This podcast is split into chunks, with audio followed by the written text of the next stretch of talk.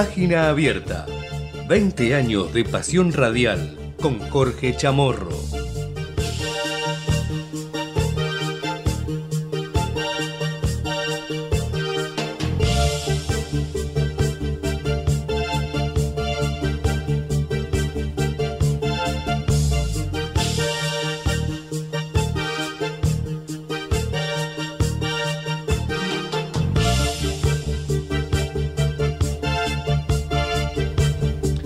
Hola, hola, ¿qué tal? ¿Cómo les va? Bienvenidos. Esto es Página Abierta. Aquí estamos en Ecomedios para acompañarlos, como siempre, como cada mediodía, con toda la información hasta la hora 13. Mi nombre es Matías Urtac, en reemplazo del señor Jorge Chamorro, que es eh, eh, obviamente el conductor natural de este programa.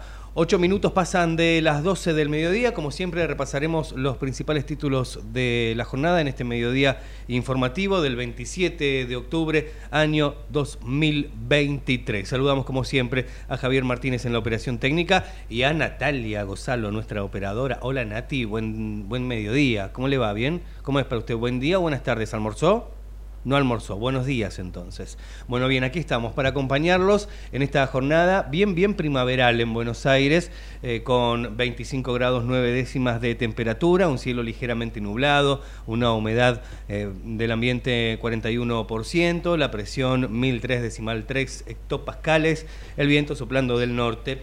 Eh, a 9 kilómetros en la hora. Y una temperatura máxima prevista para hoy que se estima estaría en los 27 grados. Temperatura que irá en ascenso si, pensamos en el fin de semana, porque el sábado se espera una máxima de 28 grados y una mínima de 17, con algunos chaparrones aislados. Eso sí, para mañana algunos chaparrones, algunas lluvias, lo que traerá un posterior descenso de la temperatura para el domingo, donde se espera que la máxima solamente llegue hasta los 25 grados. Pero el domingo sí, tendremos tormentas aisladas y chaparrones durante prácticamente toda la jornada a una semana de haber votado en las elecciones eh, presidenciales.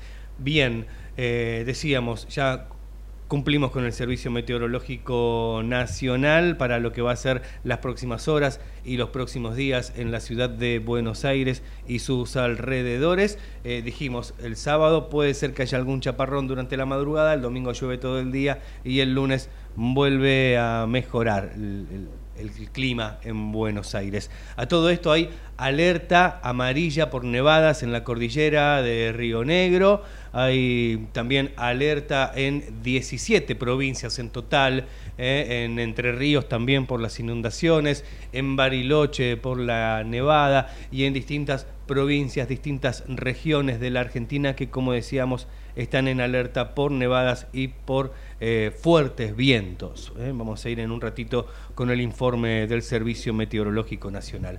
Vamos a tener en este programa también, por supuesto, toda la información que sea la política, lo que está atravesando la Argentina de cara a lo que va a ser el balotaje, eh, alianzas, arreglos, negociaciones entre figuras, entre fuerzas políticas, unas que se que, generan esta alianza, otras que se rompen.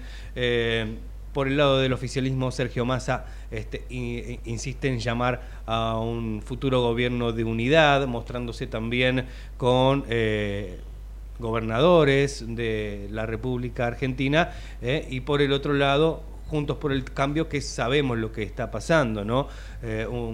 Javier Milei aliado ahora con Patricia Bullrich y con Mauricio Macri, Mauricio Macri que está saliendo en los medios a dar declaraciones de cuál es su postura y cuál es su pensamiento de cara al, al balotaje, acusó a los radicales, eh, la llamó al comportamiento de Elisa Carrió eh, de forma dañina, según dijo eh, el expresidente, que dio declaraciones ayer y hoy, ¿no? diciendo que las elecciones del domingo pasado, allí los argentinos decidieron que la opción para liderar el cambio es Javier Milei, candidato presidencial de la Libertad Avanza. Y también consideró que es el único camino que tiene la Argentina hoy al expresar su apoyo al dirigente libertario de cara al balotaje, que será, recordemos, el 19 de noviembre próximo. En tanto, acusó, como dijimos, a los dirigentes de la Unión Cívica Radical, a Gerardo Morales, el presidente nacional de, la UCR, a Martín Lustó y a Emiliano Jacobiti, por, este, dijo, los acusó de haber estado transando a escondidas con el candidato de Unión por la Patria, Sergio Massa. Ellos han tenido incontables reuniones con Massa y han transado en contra de los intereses de los argentinos, según palabras de, de Macri. ¿eh? No pueden decir nada, esto lo dijo el exmandatario, sobre el rechazo del radicalismo al acuerdo explicitado esta semana con la candidatura de Milei de cara a la segunda vuelta de las elecciones presidenciales. En una entrevista que dio a un medio radial, Macri aseveró que los argentinos decidieron que la opción para liderar el cambio, como dijimos, dijo, es Milei. Y enfatizó el que lidera la propuesta del cambio es mi ley, dijo Mauricio Macri eh, en una entrevista, como decíamos, radial que se llevó a cabo esta mañana. 12 y 13 del mediodía también vamos a anticiparte que vamos a compartir como siempre lo hacemos aquí en página abierta las entrevistas más destacadas. Vamos a compartir la que tuvo ayer justamente Jorge Chamorro aquí en Ecomedios en página abierta con el intendente de Morón. Hablamos de Lucas Gui en una interesante charla que se dio en la jornada de ayer para tener su mirada, ¿no? su opinión con respecto al, al contexto político que estamos viviendo. Y por otra parte, también con Walter Ceballos, una nota que se realizó ayer en La Trinchera con Raúl Vázquez, eh, con, decíamos, Walter Ceballos. Walter Ceballos, secretario de la Mesa Federal de la Unión Cívica Radical, para entender un poco más cuál es la postura del radicalismo a nivel nacional. 12 y cuarto ya casi del mediodía, Natalia ahora le pone muy buena música a este mediodía en Ecomedios y enseguida venimos con mucho más. Estamos hasta las 13, esto es Página Abierta.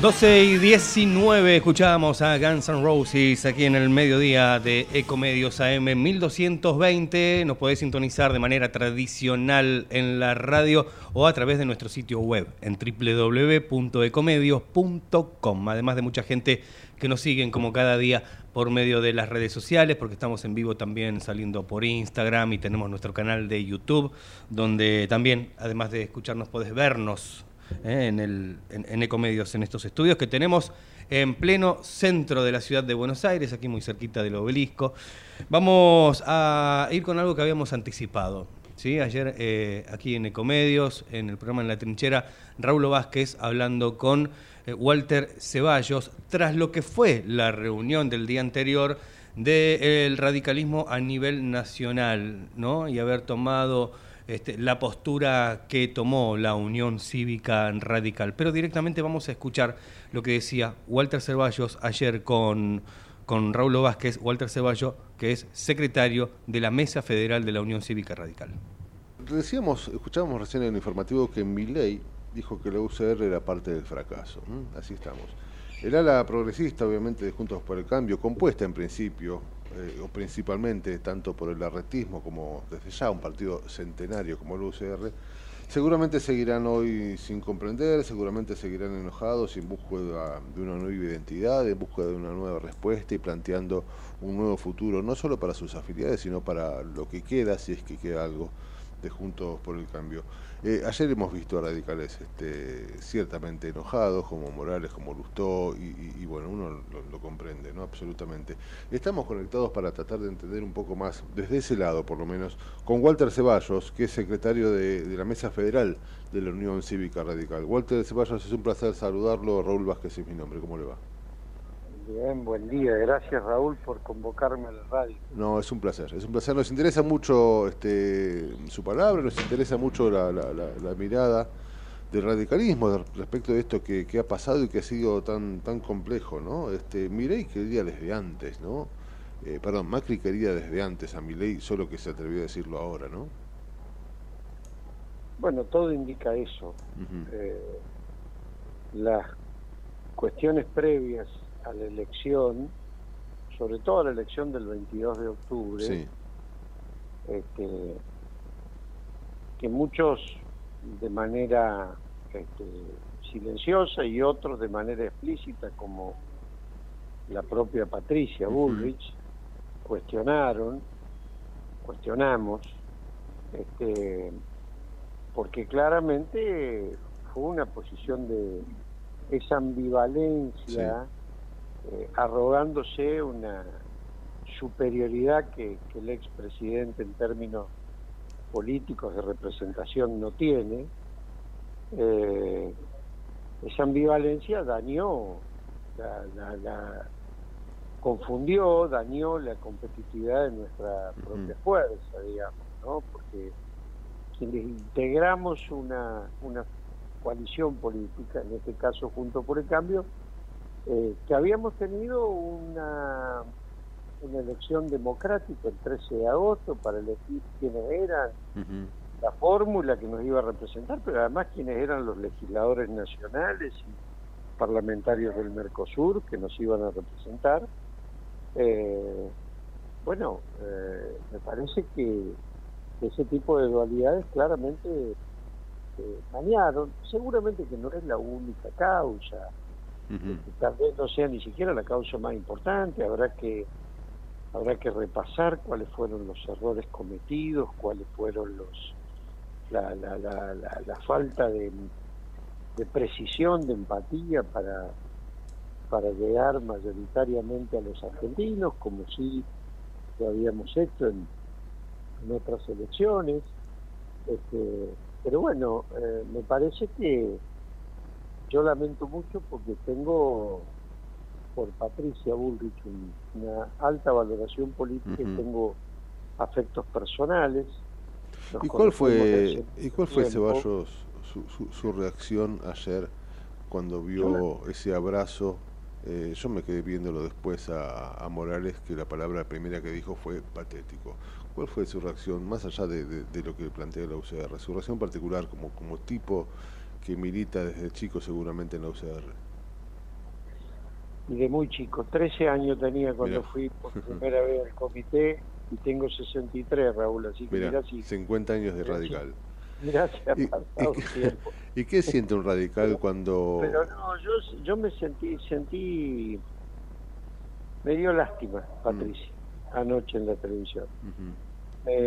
lamenté mucho su decisión de la mañana y me dio mucha lástima porque además este, ella es una dirigente formada, es muy joven, ella es una dirigente que ha transitado la vida política, ella no es una empresaria o una outsider o una famosa que vino a la política, ella es una militante política. Entonces, este, la verdad que me parece que es un gravísimo error, pero también permitime que exprese una opinión con respecto al copete de tu nota. Eh, juntos por el cambio, muy mayoritariamente, eh, vamos a seguir siendo una coalición política en la Argentina, que tenemos la responsabilidad de ser la segunda minoría en la Cámara de Diputados, con 93 diputados, que tenemos la responsabilidad de tener la segunda minoría en el Senado, con 24 con 24 senadores, que tenemos 10 gobernadores que se han expresado ayer en la misma dirección que nos expresamos institucionalmente este, la Unión Cívica Radical, el peronismo republicano, principios y valores, este, el partido de López Murphy, eh, la coalición cívica, todos estos eh, partidos o agrupaciones políticas, miembros de Junto por el Cambio, nos hemos expresado por una neutralidad y una cosa que es obvia también desde el principio de la libertad cívica y la libertad política, nosotros sabemos que, digo, nuestra opción política quedó en el camino el 22 de octubre, es la primera elección presidencial desde que existe Juntos por el Cambio que nos pasa, en el 2015 salimos segundos en la elección general y ganamos en el balotaje. En el 2019 perdimos en la elección general estando en el gobierno. Nunca fue posible hacer un análisis por qué, estando en el gobierno, este, el presidente Macri fue el primer presidente de la historia argentina democrática que estando en el gobierno y intentando una reelección no la consiguió. Y me parece que eso este, después logramos un gran avance en la consolidación institucional de la coalición que este es el otro tema. Este, la dirigencia política no tenemos que andar proclamando o reclamando institucionalidad.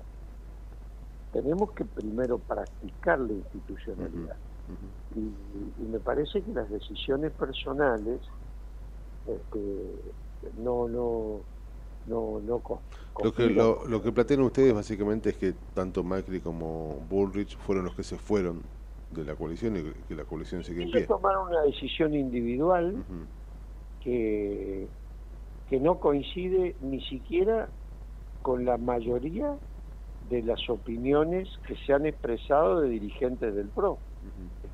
Pues yo lo escucho a Horacio Rodríguez Larreta, lo escucho a Santilli, a Ritondo, eh, los escucho a los a los intendentes, los escucho a los gobernadores, a Nacho Torres de Chubut, este, bueno, no, no, no he escuchado si Jorge Macri se ha, se ha manifestado o no, pero todos los que yo he escuchado, salvo Patricia, que es la quien escuché, porque además tampoco el presidente Macri estuvo en esa conferencia de prensa de ayer. Sí. Quien estuvo, quien estuvo eh, Ceballos es eh, Petri, radical. ¿Van a expulsarlo? ¿Van a hacer algo? ¿Van a esperar? Hay eh, un pedido de, hay un pedido de, expulsión. Parece que, este, me parece que también Luis comete un error porque mm. El error central de Patricia y de Luis es decir que ellos son representantes de 6 millones de votos. claro, se hicieron dueños de los votos y no es así. Claro. No, no, este, en, la, en, la, política, y sobre todo en la política de este tiempo, eh, hubo miles y miles de hombres y mujeres a lo largo y a lo ancho de la Argentina aún de los lugares más recóndidos, que nunca van a tener la oportunidad de hablar con usted por la radio, que, defendieron el voto de Juntos por el Cambio. Y yo creo que esa gente lo va a seguir defendiendo porque es una herramienta de un cambio, porque, a ver, cambiar, romper todo con una motosierra también es cambiar. Sí, sí, claro. Está claro, pero no es el cambio que yo estoy convencido que necesita la Argentina. Argentina necesita un cambio de institucionalidad que la afiance, necesita un cambio de transparencia que la mejore, necesita un cambio de fortalecimiento republicano para que tengamos una justicia este, y un parlamento este, que seamos más eficientes en, los términos de la construcción del andamiaje jurídico y de la administración de justicia. Necesita un cambio que cambie el federalismo para que vayamos un federalismo de concertación, no para que este, volvamos hasta antes del pacto de San José de Flores, este, porque digo, me parece que el cambio no es el cambio por el cambio mismo, el cambio orientado hacia una propuesta, hacia una certeza, hacia una institucionalidad, y bueno, este, porque este argumento de no, no, lo importante es el cambio y no importa hacia dónde nos lleva el cambio. Si el cambio te lleva al precipicio, este, bueno, paremos a tiempo. Sí, sí, sí. Bueno, ese precipicio que, que la misma Patricia hace 10 minutos decía que representaba a Minel, ¿no? Eso también es no deja de ser extraño. Eh, desde el punto de vista del radicalismo, digo, eh, o, desde las fuerzas, si se quiere, el ala progresista, ¿no? de Juntos por el Cambio, que incluye el radicalismo y el arretismo, Lilita y demás. Desde la colección cívica, por ejemplo, se ha planteado, no de manera oficial, pero lo hemos escuchado a Lilita decir que recomendaba impugnar el, el voto. Unos dicen que obviamente dan libertad de acción, otros plantean el voto en blanco. ¿El radicalismo se va a expresar respecto de eso o van, a dejar Lo hemos expresado ayer, Raúl, en el sentido de ser neutrales. ¿Pero esa neutralidad es la libertad de acción o es el voto en blanco o es impugnar o es no ir? es la libertad de acción y cada uno la expresaremos como creemos que mejor se puede expresar. En mi caso personal, y yo lo he hecho público, eh, mi libertad de acción va a ser el voto en blanco. Porque al no tener, este, por decisión popular, respeto mucho la decisión popular, pero ninguno de los dos candidatos del 19 de noviembre este, expresan lo que yo creo que debería ser el camino para la Argentina que viene. Nosotros llevamos una propuesta, nosotros este, presentamos equipos, presentamos candidatos, bueno, recibimos uno de de cada cuatro votantes. y Del otro lado fueron eh, dos de cada tres fueron a otras opciones. Me hace acordar usted que usted que tiene más de 50, no le voy a mm. decir que tiene más de 60, pero sí le digo que tiene más. También soy sexalescente. Está muy bien. Eh, me hace acordar un poco este, a Frondizi todo esto, ¿no? y bueno, este terminó siendo doloroso el radicalismo, pero eh, mire, mi padre fue convencional, este, nacional en el radicalismo de Tucumán del 56 cuando se dividió el partido. Sí. Y, y la noche anterior a Gualeguaychú, que yo era miembro del secretario general del partido con Ernesto Sanz, la noche antes de la convención me llamó a las 3 de la mañana y me dijo, este, no importa cuál sea el resultado, no vayan a quebrar el partido de nuevo. Claro. Mi padre falleció el primero de diciembre del año pasado de 98 años. Mm. Entonces lo que, por eso le digo que para mí es muy importante la institucionalidad. Claro que sí. En el partido, en la coalición, eh, en, la, en, los poderes republicanos.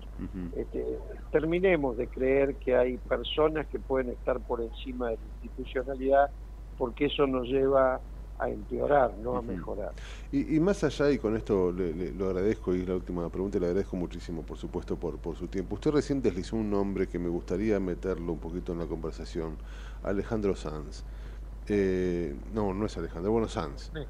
Em, Ernesto. Ernesto, Sanz. Usted Ojalá sabe, como Tal cual, ¿no?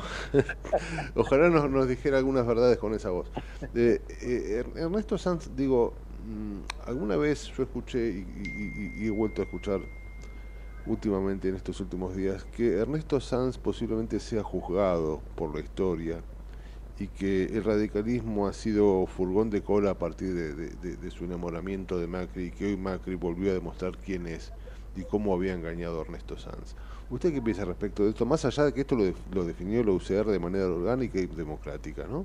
Eh, el haber em, sido furgón de cola durante tanto tiempo, de una coalición donde Macri muchos plantean que la ha tomado como, como, como un chiche que si ahora no sirve la tiro. Y, y, Sanz ha tenido obviamente injerencia en eso. ¿Cómo, cómo, cómo lo toma usted? Lo tomo, yo fui parte de eso, convencido, Raúl. Este, acompañé esta estrategia, estoy convencido.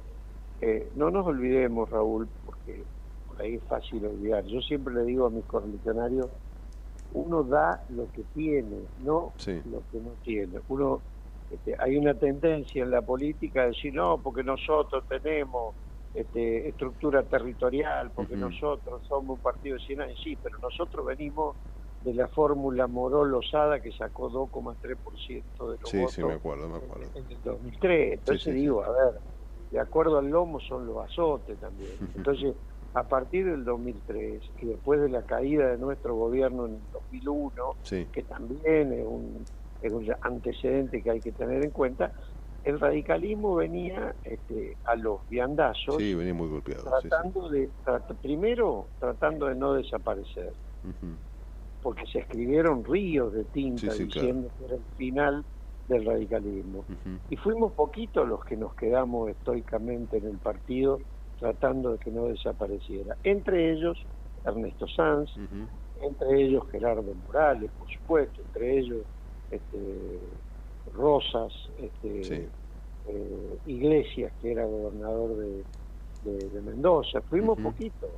Después del 2001, ser radical era casi ser un, leproso en la década del 20. Entonces, este, después nosotros fuimos, primero salvamos de no desaparecer. Después fuimos reconstruyendo las representaciones provinciales y la verdad que el, distrito en el que más sufrimos este, la competitividad electoral fue este, en la capital federal y en menor medida, pero también en la provincia de Buenos Aires. Entonces digo, la reconstrucción del radicalismo fue desde la periferia al centro. ¿Y qué nos pasaba? Después de la reforma del 94, las decisiones presidenciales de política nacional están muy ambarizadas, mm. están muy concentradas en la, entre la capital y el conurbano de Buenos Aires. porque, porque obviamente acá está eh, en la sede de la política, la sede del gobierno, pero también están las sedes de las corporaciones, están las sedes de, de, la, de la comunicación de los grandes medios. Y la verdad que este, esta situación hacía que el radicalismo que tenía muy buenos candidatos a, a gobernadores e intendentes, como la mayoría de la gobernación y la mayoría de las intendencias en la Argentina se eligen el mismo año que se elige presidente, por ahí esos muy buenos candidatos a gobernadores o a intendentes perdían la elección porque no formaban parte de un colectivo competitivo a, nivel, a nivel nacional. Y el otro tema, Raúl, eh, después del 2011, en aquella elección de Cristina que sacó el 54, mm. el problema no era el 54% de Cristina, el problema es que es que el que salió segundo, que fue Hermes Wiener, sacó 14 puntos. Estuvo a 40 puntos del primero. Y ese desequilibrio político la llevó a la, a la ex Sí, sí, nos llevó donde nos llevó. Ah, vamos por todo. ¿Usted recuerda aquella frase? Ahora vamos por todo. Bueno, entonces Gualeguaychú lo que fue, en primer lugar, fue desde una perspectiva política institucional era poner equilibrio en el sistema político, porque la fragmentación de la oposición favorecía el hegemonismo del oficialismo En segundo lugar, en segundo lugar, era que el radicalismo volviera a formar parte de un colectivo nacional que permitiera que muchos y buenos hombres y mujeres radicales mayoritariamente del interior pudieran ser intendentes y gobernadores. ¿Usted cree que es casualidad que en este año, este, de los 10 gobernadores de Juntos por el Cambio, Sí, sí, en eso le doy la derecha, ¿eh? en eso le doy la derecha absolutamente. Son, seis son radicales.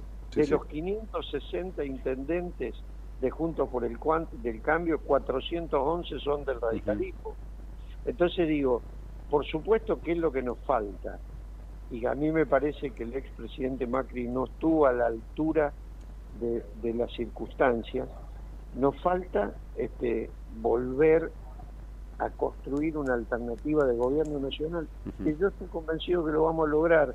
Y dentro de la coalición de Juntos por el Cambio, que va a continuar, porque este, hay quienes creen que son los, eh, este, los dueños de la pelota, digamos, si yo no soy el capitán me llevo la pelota a mi casa.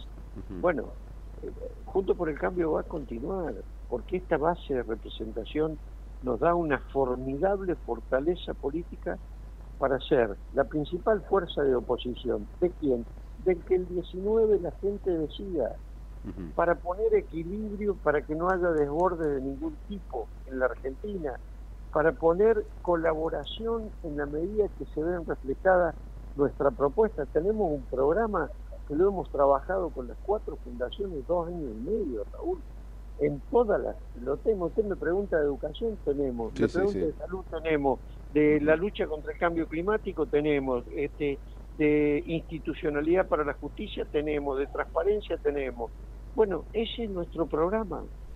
Por supuesto, la sociedad, eh, solamente un cuarto de la sociedad nos confió su representación. Vamos a honrar esa representación que nos ha confiado la sociedad argentina y vamos a tratar de construir en el futuro una alternativa superadora, liberal en lo político, federal, en lo institucional, republicana y, y, también progresista con la gente adentro. Ojalá, ojalá porque al país le, le, viene bien que la UCR tenga el protagonismo que supo tener y que tan tantos líderes nos ha dado durante toda a lo largo de la historia. ¿eh? dentro de Juntos por el Cambio, porque también son tiempos de coalición. Sí, sí, sí, desde ya, desde ya. Walter Ceballos ha sido muy amable por regalarnos este tiempo. Eh, ha sido muy atento y seguramente volveremos a, molestarlos cuando la política lo pida. Abrazo enorme. Gracias a ustedes por convocarme. Por favor, abrazo, enorme. Bien, ahí escuchábamos, ahí escuchábamos a Walter Ceballos, que es, secretario de la Mesa Federal de la Unión Cívica Radical, contando bueno lo que sucedió después de la reunión entre este Macri, Bullrich y Milley, ¿no? Y, cuál es la postura del radicalismo eh, de cara a las elecciones que se vienen ahora, el balotaje en noviembre. 12.41 del mediodía, tenemos mucha más información para compartir con ustedes. Esto es Página Abierta, te acompañamos hasta las 13.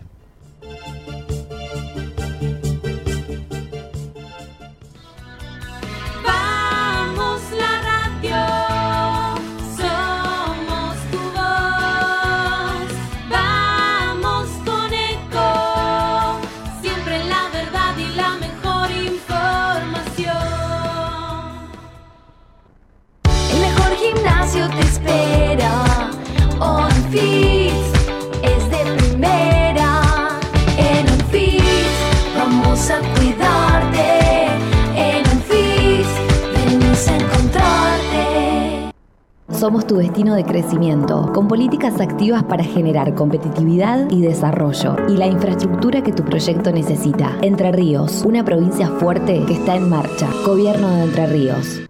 Qué más lindo que poder disfrutar de un café de especialidad desde la comodidad de tu casa. Conoce todas las cafeteras Oster disponibles para vos en www.osterargentina.com. Informate en ecomedios.com. Seguinos en Facebook, Ecomedios Live.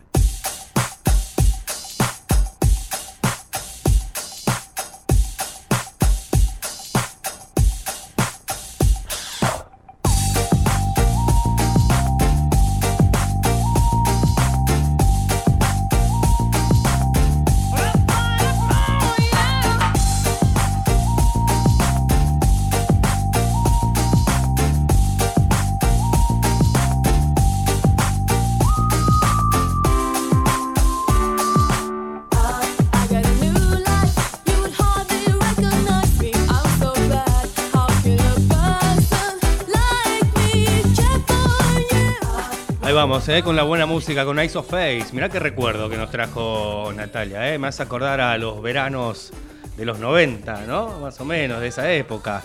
Bien, aquí estamos en Ecomedios, acompañándote en este almuerzo informativo que tenemos todos los días, de lunes a viernes, desde las 12 y hasta las 13, aquí en Radio Ecomedios. Vamos a información que tiene que ver con la Cámara de Diputados, porque funcionarios expusieron sobre separata del presupuesto 2024. La Comisión de Presupuesto y Hacienda de la Cámara de Diputados realizó una reunión informativa con la presencia de funcionarios del Ministerio de Economía. Se abordó la separata incluida en el proyecto de presupuesto 2024 comienzo de la reunión, Raúl Rigo, secretario de Hacienda del Ministerio de Economía, explicó que el Poder Ejecutivo remitió un proyecto de ley de presupuesto cuyo resultado es compatible con el déficit fiscal primario para el sector público nacional de 0,9% del Producto Bruto Interno. Esto es lo que decía al comienzo de la reunión Raúl Rigo la necesidad de, que, de poder discutir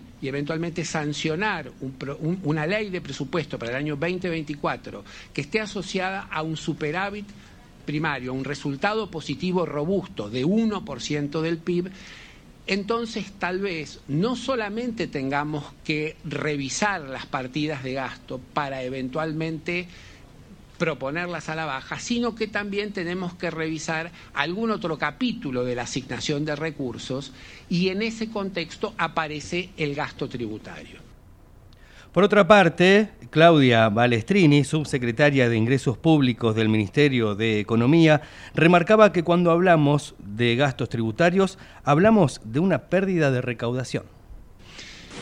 Es importante dejar claro este concepto de que todo gasto tributario tiene que estar ligado, básicamente fundamentado a una política pública. Bien, ahí escuchábamos entonces también a Claudia Balestrini, secretaria de Ingresos Públicos del Ministerio de Economía, haciendo referencia a la exposición que se realizó sobre la separata del presupuesto 2024. 12.45 de este mediodía, seguimos con más información y algo de lo que habíamos prometido.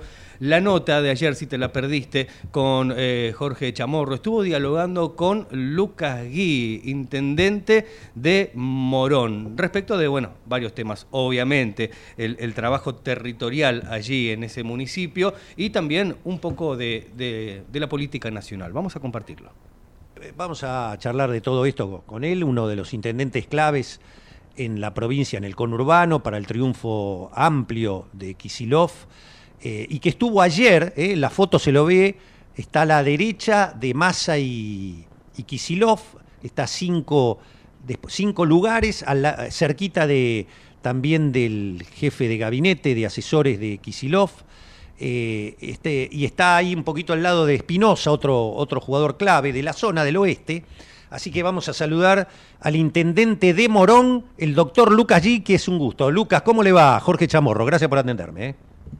Hola Jorge, un gusto escucharte. ¿Cómo estás vos? Igualmente, igualmente. Bueno, eh, antes de ir a la, pirotecnia de la oposición, eh, primero saber qué pasó en esa reunión ayer con Massa, Kisilov, este, qué se habló, porque más de uno dirá, bueno, ya está ganado esto, nos quedamos tranquilos. ¿Qué es lo que hay que esperar, Lucas?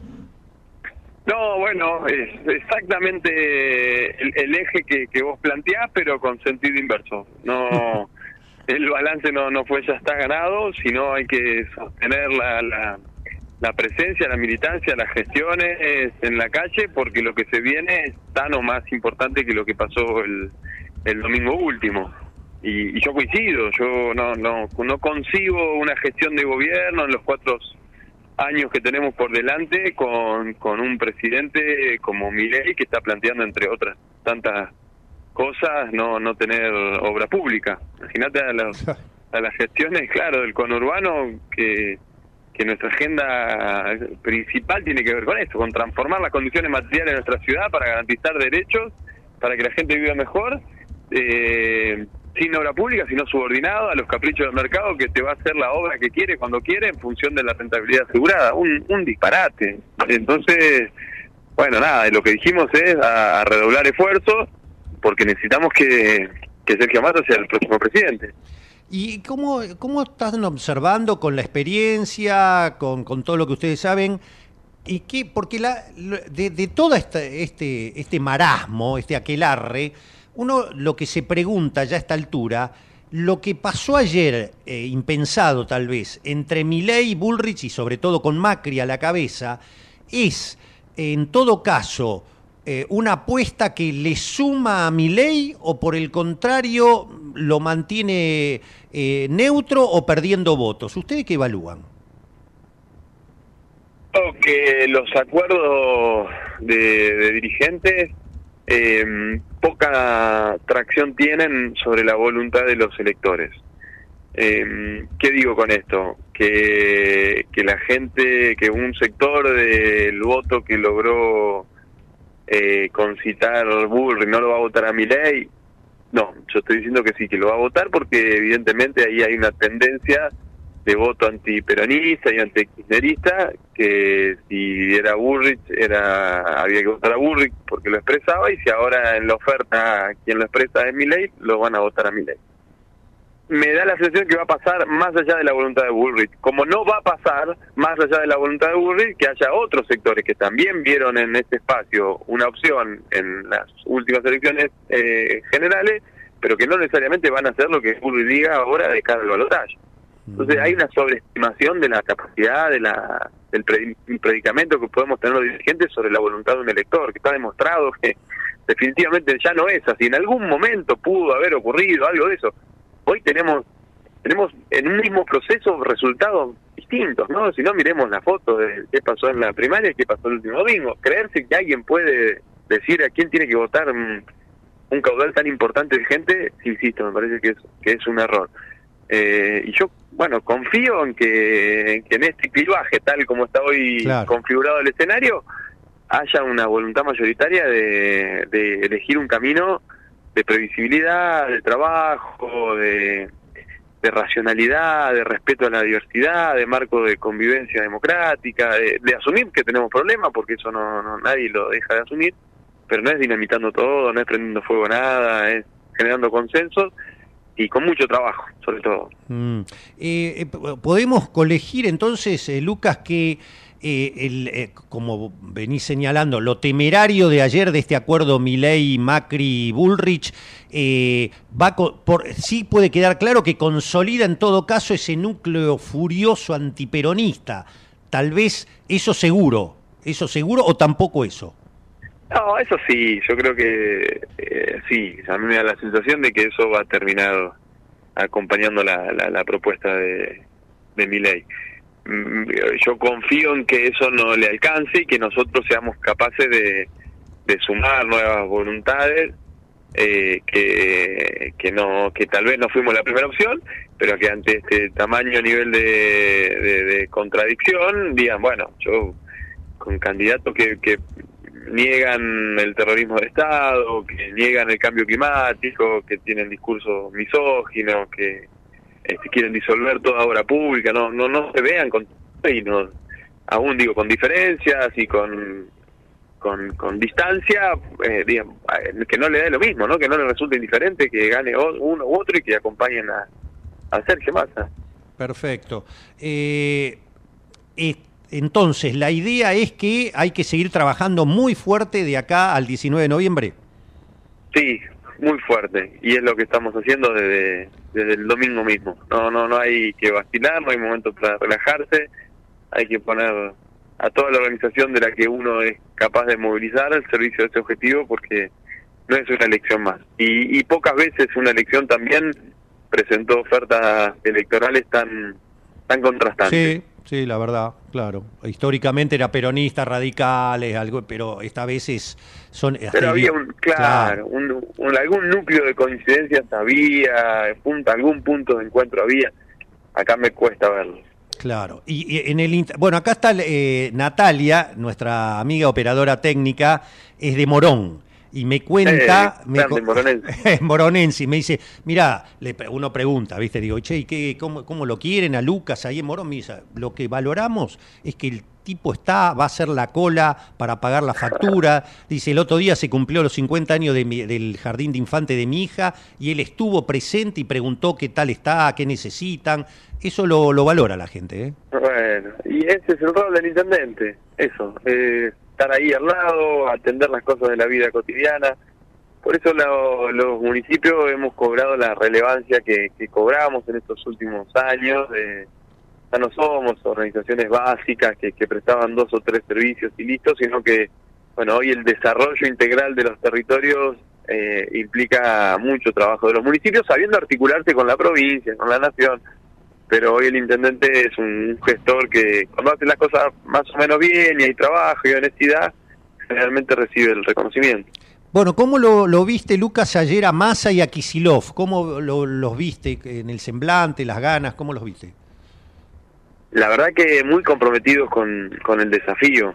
Eh, y, uno podría pensar, bueno, Axel un poco más distendido, habiendo logrado el resultado y hasta con creces.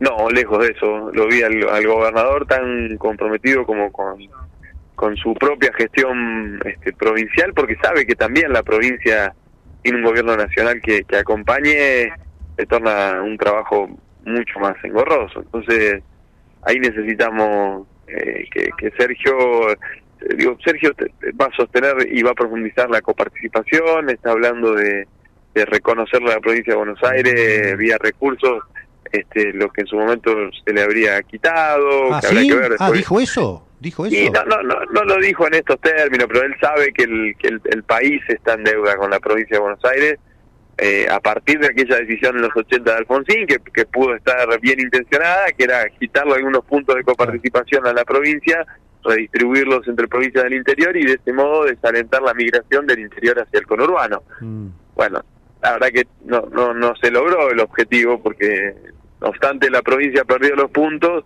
eh, y el conurbano siguió siendo un lugar de, recepción de, de, muchos compatriotas que venían a, a desarrollar su plan de vida aquí. Eh, hay que ver cómo finalmente se, se, lleva adelante ese programa de, recuperación, de participación en el nivel de, coparticipación, pero lo que está claro es que hay que ganar, que Sergio tiene que ser presidente, que hay que pensar de qué manera Argentina se inserta en el mundo, un mundo que ofrece oportunidades, Argentina tiene con qué, como dice nuestro eslogan, porque hay liderazgo, hay, hay, mucho conocimiento de los resortes del Estado y, necesitaríamos poder gestar esos cuatro o cinco acuerdos estratégicos, sostenerlos durante el tiempo y yo no tengo duda que, podemos tener una Argentina próspera. En las dos últimas y ya liberarlo porque el intendente está a full siempre. Eh, en este momento Massa está con los gobernadores, eh, seguramente también se garantizará la provisión y la continuidad de la obra pública, algo clave para ustedes también, ¿no? Es lo que hablábamos recién, no no no es no no sería posible de otro modo si no es a partir de convenios de esfuerzos compartidos cómo avanzamos con cloacas con puertos con con energía con saneamiento con viviendas si no es a partir de, de la obra pública y la inversión que hacemos desde el estado en sus tres niveles esa no es la platita de todo no es plan platita eso el plan platita tendría que ser todo el año todo el tiempo porque me parece que el desafío que tenemos es la, distribución de los recursos. Argentina es un país de desarrollo medio, pero que tiene profundas inequidades en su interior. ¿no? Tenemos zonas muy, muy prósperas con provisión de, servicios de primer nivel y tenemos otras zonas que, que nos hablan de postergaciones y, y asignaturas pendientes. Bueno, para que esa situación de postergación se revierta hace falta recursos y un Estado que invierta. Bueno, esto para un Milley es eh, más o menos, eh, bueno, a propósito de lo que cita Mal Venegas Lynch, es entrar en el séptimo capítulo del infierno, porque para ellos es eh, cada uno debe arreglarse como puede y no hay por qué redistribuir nada, ¿no? Claro, bueno.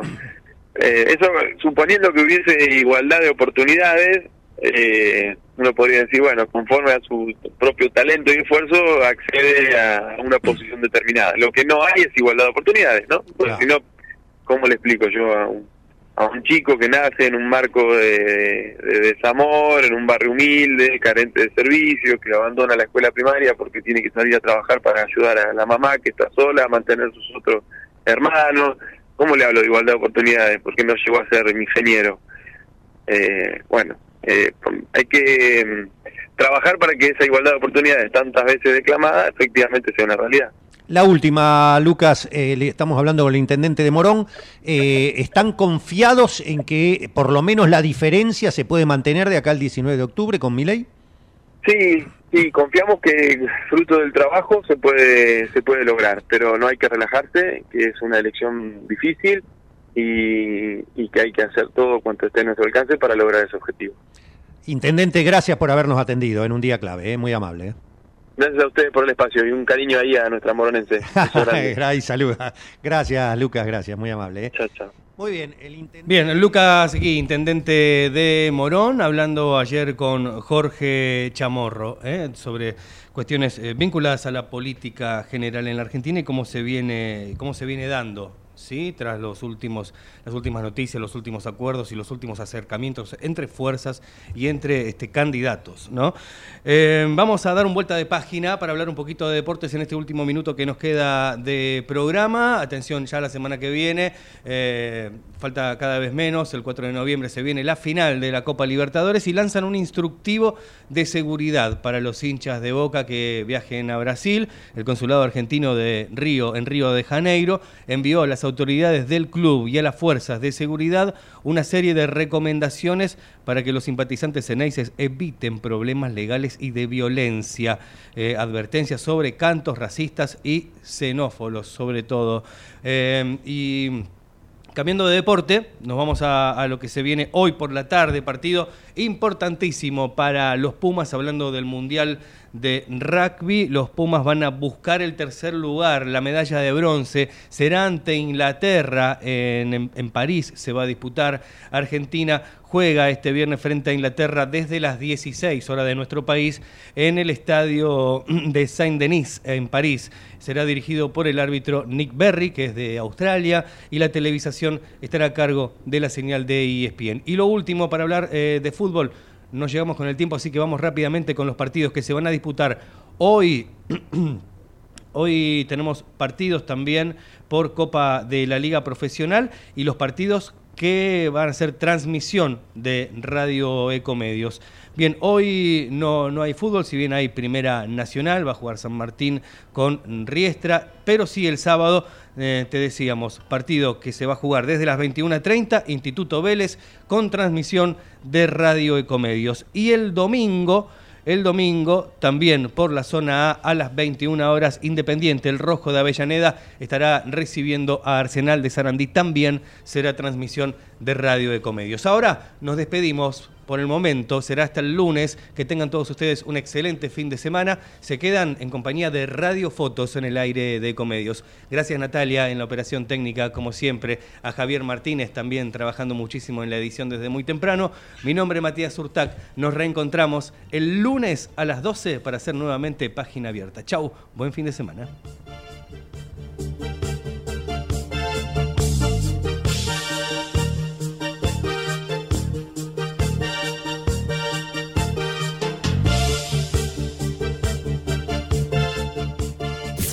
Desde Buenos Aires, transmite LRI 224, AM 1220, Ecomedios. Hoy podemos decir orgullosos que en Vicente López tenemos las escuelas municipales más modernas y tecnológicas de Argentina. No para ganarle a nadie, para que ganen los chicos. Vivamos Vicente López. Si sos donante mensual de UNICEF, disfruta del programa de beneficios descargando la aplicación MiUni. Entérate antes de las novedades y tenés siempre tus descuentos cerca. No esperes más. Ingresa a la App Store que tenga tu celular, búscala como MiUni y descargala. Hay más de 10.000 descuentos y promociones. Porque tu ayuda tiene recompensa. Informate en ecomedios.com.